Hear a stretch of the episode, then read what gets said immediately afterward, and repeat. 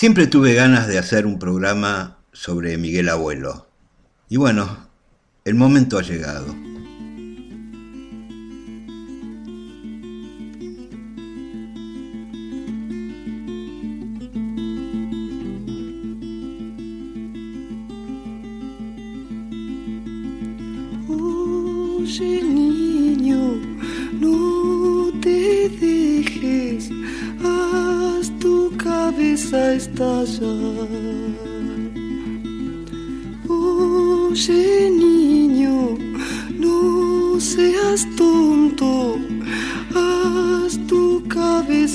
Estallar.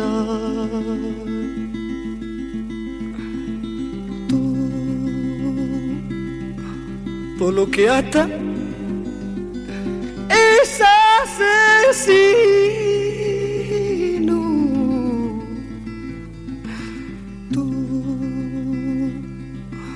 Todo lo que ata no es la paz.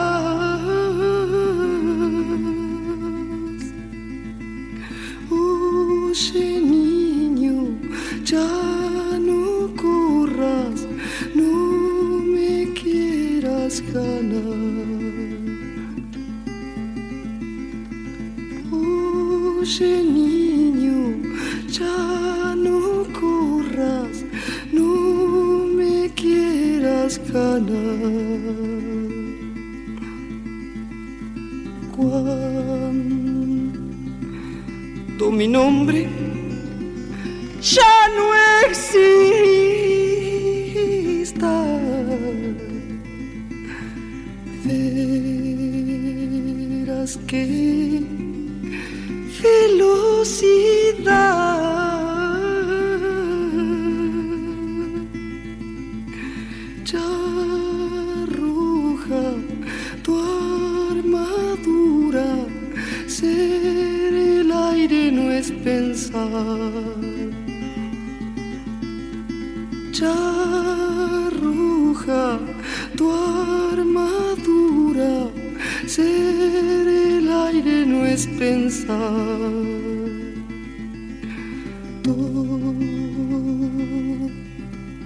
que ata es asesino.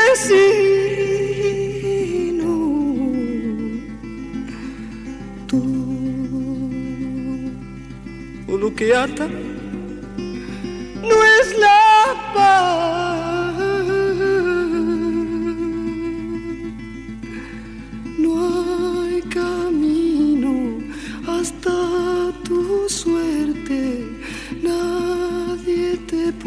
Ayudar. No hay camino hasta tu suerte, haz tu cabeza estallar.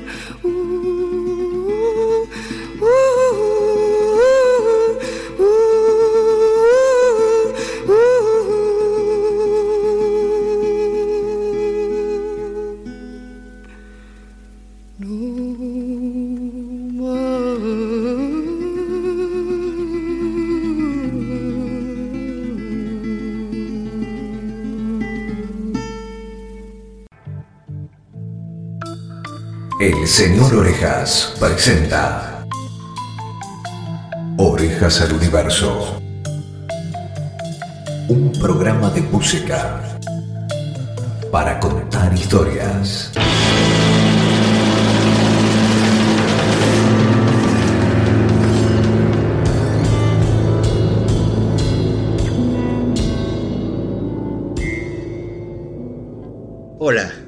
Hoy en Orejas al Universo está Juanjo Carmona, escritor de El Paladín de la Libertad, que trata sobre la vida de Miguel Abuelo. Y sobre Miguel Abuelo vamos a hablar hoy. Hola, ¿cómo estás? ¿Qué tal? ¿Cómo les va a todos los oyentes del país? Bueno, ¿qué te motivó a hacer el libro? Mira, principalmente uno de los motivos centrales por los cuales encaré el libro en realidad se debió a mi necesidad de información sobre la vida de Miguel. Llegué a él un poco de casualidad escuchando una transmisión de radio de madrugada eh, de una columna que tenía un personaje historiador llamado Gustavo Spector, donde hablaba de las rarezas del rock argentino y ahí sucedió de que puso levemente o triste una canción que yo no conocía y que la agarré empezada sin saber que se trataba de Miguel Abuelo y quedé realmente eh, hipnotizado por el tono de voz que usaba Miguel. Hasta ese momento los abuelos de la nada realmente no, no me habían interesado. Yo tenía 13 años y a pesar de que era contemporáneo al, éxito de los abuelos, realmente siempre me había parecido algo como bastante superficial que no terminaba de entender, ni tampoco estaba preparado para las mallas fucsias de Miguel y para esa, esa manera de, actuar y de, y de, moverse sobre el escenario. Pero cuando descubrí la canción Levemente Triste, entré en la dimensión de la poesía de Miguel. Eh, y de ahí no pude parar. Cuando desanunciaron la canción y dijeron que se trataba de Miguel Abuelo, quedé sorprendido y recuerdo haber ido al Parque Centenario, al Parque Rivadavia, eh, a, la semana siguiente eh, para, tratar de encontrar algún tipo de, información extra. Realmente no había internet, no había, era muy difícil encontrar y toparse con, con la información que uno buscaba en esos momentos, así que realmente el Parque Rivadavia me sirvió para encontrar los simples de Mandioca y entrar ya definitivamente en, lo que era el caudal poético de Miguel, que era tan desconocido por lo menos para, para principios de los 90, para la juventud y todo, realmente no, no, teníamos como mucho acceso a eso. Y cuando descubrí el caudal poético de Miguel quise empezar a saber más sobre su vida y ahí me encontré con que realmente se sabía muy poco de la vida de Miguel. Entonces eh, empecé a investigar y a juntar recortes de diarios, todo para mí, no, hasta ese momento tampoco sabía que me quería convertir en periodista o quería trabajar en el mundo de la música. Entonces empecé como a, a indagar, investigar, investigar y cuando tenía 17 años logré encontrar a, este personaje que había pasado la canción por la radio, Gustavo Spector, dueño de Museo Rock, eh, una sala que bueno, al día de hoy sigue funcionando en el barrio de Flores, en ese entonces estaba en San Telmo. Lo conocí, le dije que me había hecho fanático de Miguel y que juntaba material gracias a, que cinco años antes él había pasado esas canciones por la radio.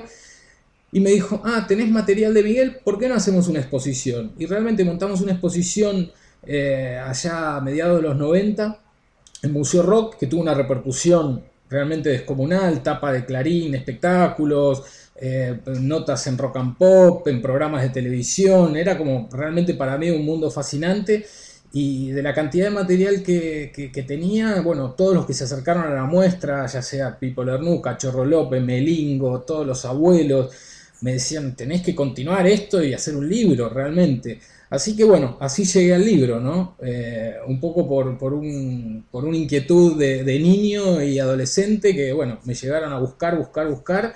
Y a medida que iba avanzando con la investigación, bueno, me fui, me fui apasionando cada vez más porque realmente Miguel tuvo una vida fuera de serie. Cuando hablamos de Levemente o Triste, ¿de qué año estamos hablando? La versión de Levemente o Triste es del año 69. Es eh, un, concierto que le había dado en el, en el Teatro Apolo donde estaba presentando su primer single. Eh, y bueno, es una versión en vivo que está realmente, fue uno de los primeros, si no es el primer tema grabado en vivo del rock argentino Pega en el Palo. Eh, así que estamos hablando de la década del 60, ¿no? que es cuando él hace realmente su mayor cantidad de obra solista, ¿no? teniendo en cuenta que, que editó varios singles en, ese entonces, ¿no? Mucho antes del exilio europeo, mucho antes de Los Abuelos de la Nada, versión 80, que es la que todos conocen, pero apenas posterior a esos primeros Abuelos de la Nada de Diana Divaga, donde estaba Papo, Claudio Gavis, Pomo y aquella eh, selección de músicos que, bueno, que después terminaron brillando en su mayoría, ¿no? ¿Y hay una versión de de ese vivo? Hay una versión de ese vivo que fue incluida en el disco Mandioca Underground, eh, allá a principios de los 70 fue editada esa canción, así que podemos invitar a todos a escucharla. Dale.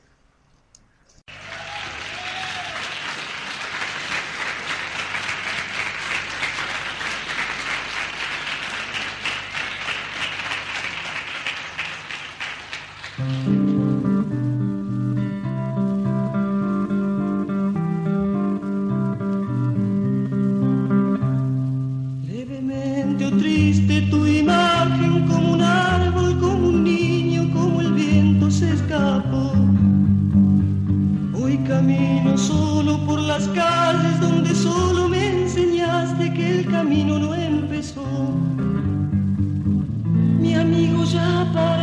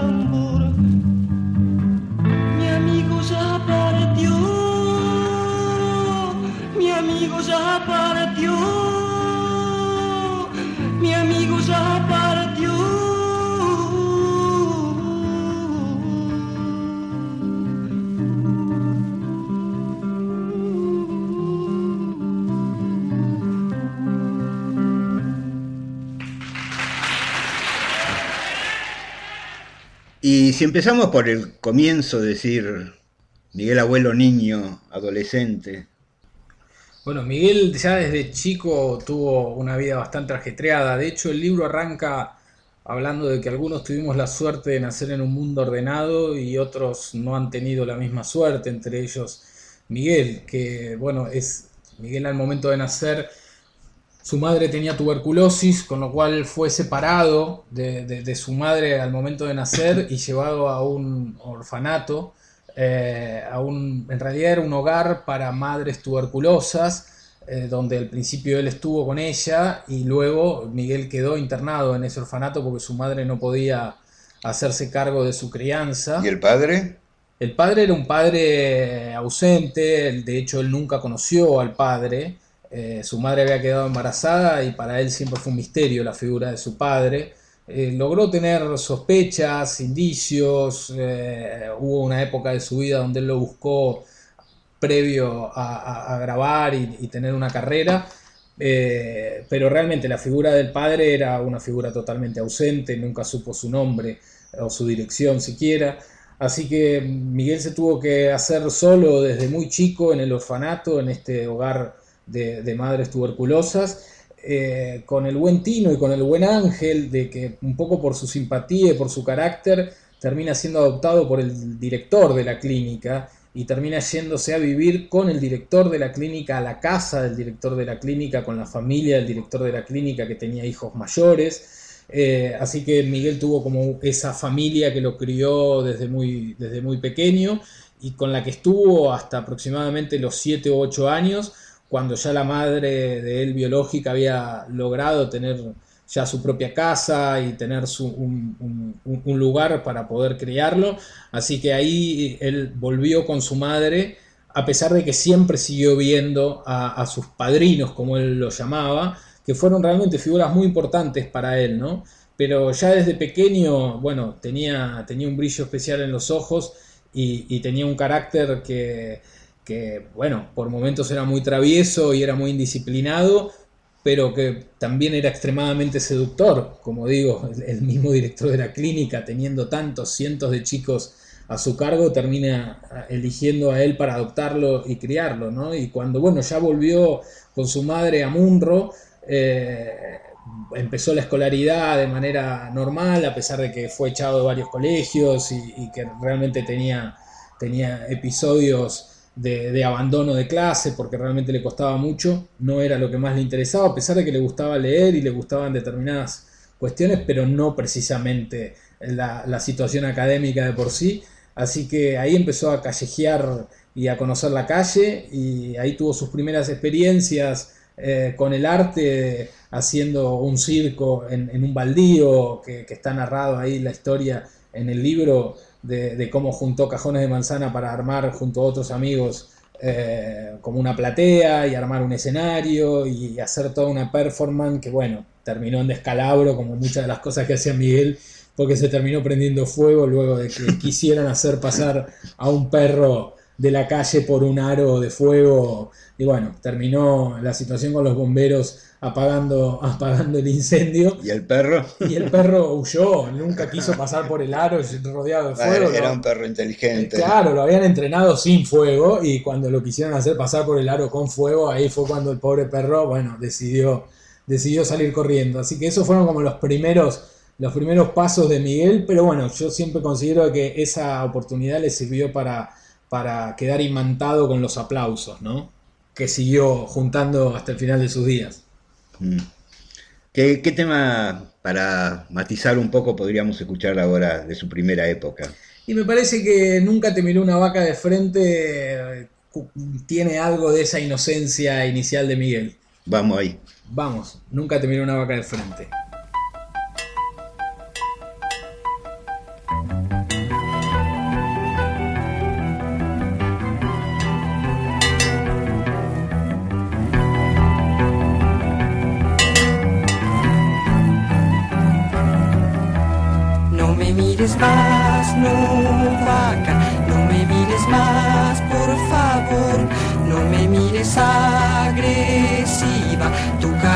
Vaca me hace mal. Y la vaca mira, mira, y la vaca no se va, esta vaca me analiza, ella profundiza y yo me voy.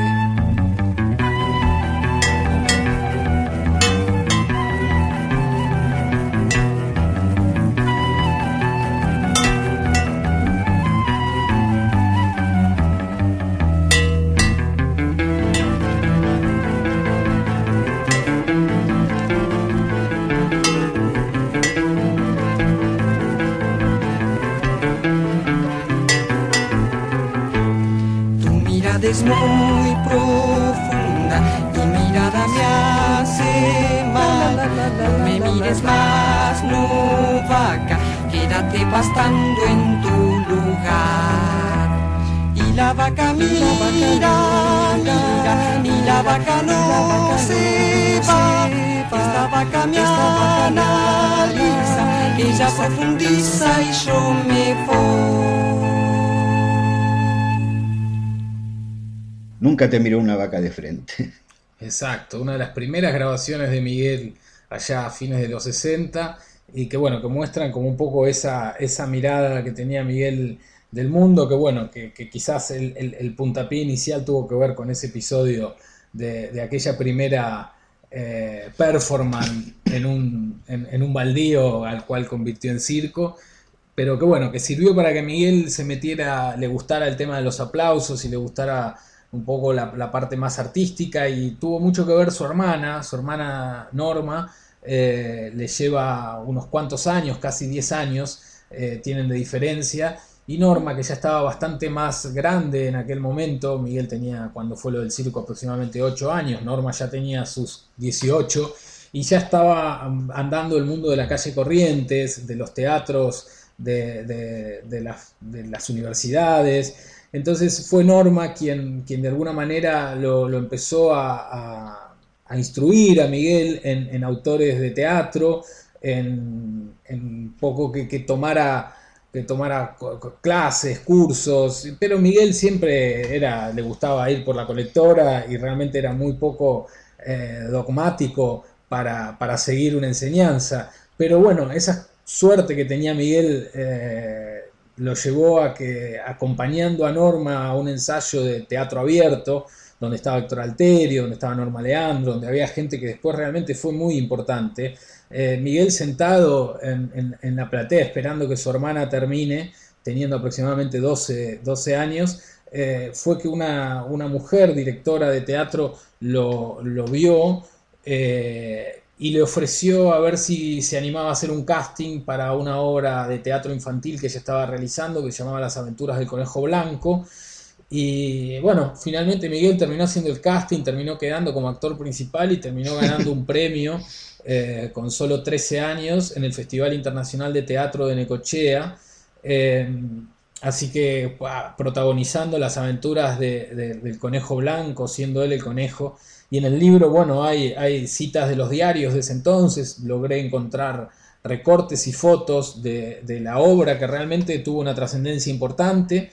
Y, bueno, fue como un, eslabón más ¿no? en la carrera artística de Miguel, con tan solo 13 años. Eh, la, verdad, la verdad que no conocía esa historia maravillosa. ¿eh? Sí, sí, sí, sí, sí, sí realmente un, momento, un momento importante en su vida. ¿no?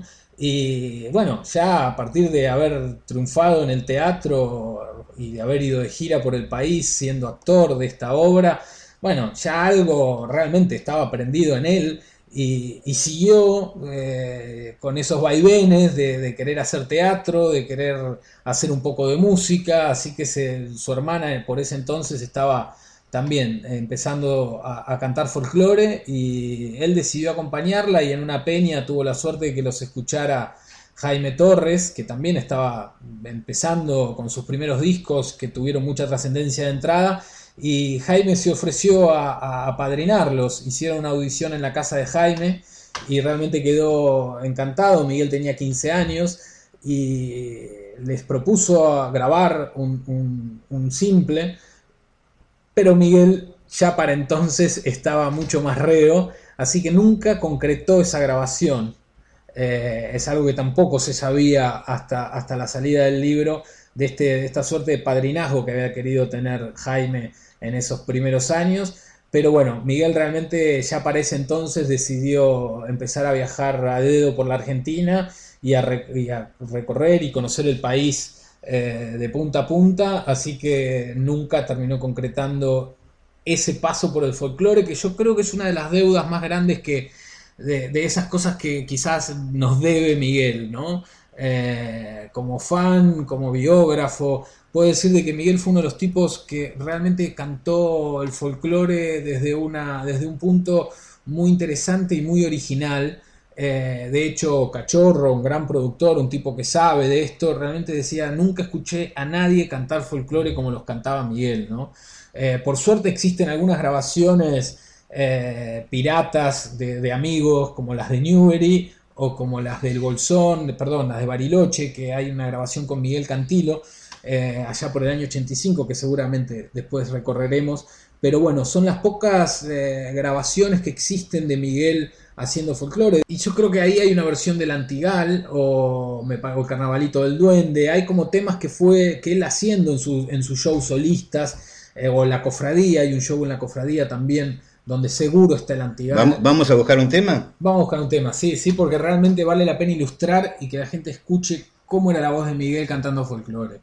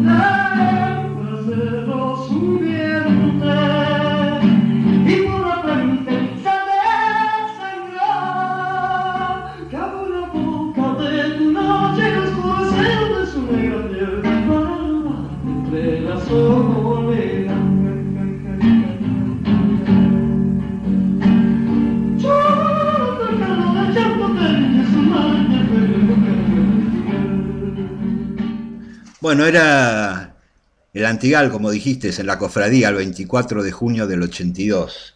Eh, como todo disco antropológico, el sonido deja un poco que desear, pero vale la pena de todas maneras. Sí, el sonido y el estado etílico del cantor también, ¿no?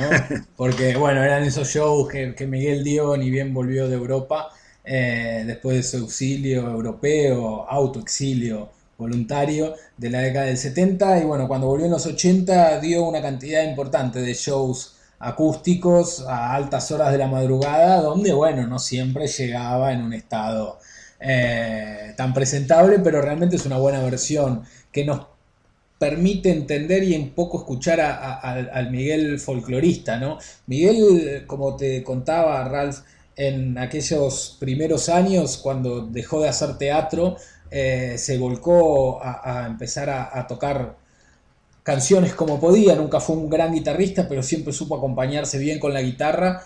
Y en esos años de adolescencia que se dedicó a viajar por el interior del país, empezó a tocar muchas zambas y bueno, de hecho estas canciones como el Antigal, que por esos años cantaba Daniel Toro, eh, bueno, realmente le, permitió un poco entrar en la música y en, eso, en esos viajes, en esas rutas, fue que de, casualidad, haciendo dedo y quizás al borde de una pelea, fue que se conoce con Pipo Lernoux. Eh, ambos estaban en el cruce de Alpargatas de la Ruta 2, haciendo dedo para ir a la costa. Eh, Pipo iba a Villa Gesell, donde iba a encontrarse con Morris y otros ilustres fundadores del rock argentino, y Miguel iba a Mar del Plata, no se sabe bien a qué, pero bueno, em, Pipo estaba hace un tiempo en la ruta, llegó Miguel, hubo toda una situación con un auto que frena y que levanta, lo levanta Pipo, pero no lo levanta Miguel, y bueno, finalmente Pipo le pide al conductor que lo levante y a partir de ahí se conocieron, eh, no, no, no, entablaron, entablaron una buena conversación en el viaje, pero no intercambiaron datos ni nada. Y medio por arte de la magia del destino que, que Miguel siempre estuvo muy atado, fue que pasado ese verano del año 65, fue que eh, Miguel se buscó un lugar para vivir en Capital, él todavía estaba en Munro con su madre cuando estaba en la ciudad. ¿De qué años estamos hablando? Estamos hablando del año 1966, principio del 66, eh, fines del 65 fue cuando hace dedo, ya abril del 66 fue cuando cae a la pensión, a una pensión, pensión norte, donde está actualmente el rulero ahí el 9 de julio Libertador, donde había una pensión que, cayó porque, bueno, él se enteró de que había músicos, que algunos folcloristas estaban ahí, y resulta ser de que estaba Pipo Lernoux ahí en la pensión. Al principio se saludaron sin, sin reconocerse de aquel viaje, se empezaron a hacer amigos y mucho tiempo después se dieron cuenta de que habían sido eh, compañeros de aquel viaje y habían tenido esa suerte de, casi pelea en, en la Ruta 2. Eh, pero bueno, cuando Miguel llega a la pensión, llega diciendo que era un folclorista, que había nacido en Salta, y ya un poco ahí empieza el, mito de Miguel, ¿no? Porque gran parte del, trabajo que me, tuve que tomar al hacer este libro tuvo que ver un poco de, como de separar lo que era la historia real con la historia fabulada. Miguel era un gran fabulador y realmente le gustaba muchísimo contar historias no reales de su vida y de hecho cuando llega a la pensión y conoce a, o se hace amigo de Pipo y de Morris y de Pajarito Sauri y de un montón de, miembros más de aquel, de aquel germen inicial del rock argentino, a todos él le decía que había nacido en Salta, que tenía una familia de folcloristas, que él cantaba folclore, a nadie le decía que su madre estaba en Munro y que había sido actor, él se armaba le, encantan las fábulas. Le encantaban las fábulas. Mira, eh, estamos yendo al primer corte y sería bueno elegir un tema que te parezca que vaya en este momento. Me parece que un lindo tema para este momento puede ser Hoy seremos campesinos, una canción también de aquellos primeros años de Miguel, de la década del 60, de los primeros singles de su etapa solista, una canción que está dedicada a Tanguito, otro de los náufragos y cofrades que andaban por aquellos años visitando la, pensión norte de Doña Vicenta. Eh, así que una de las primeras canciones que Miguel hace en este nuevo género llamado rock argentino. Vamos a la pausa y después lo escuchamos.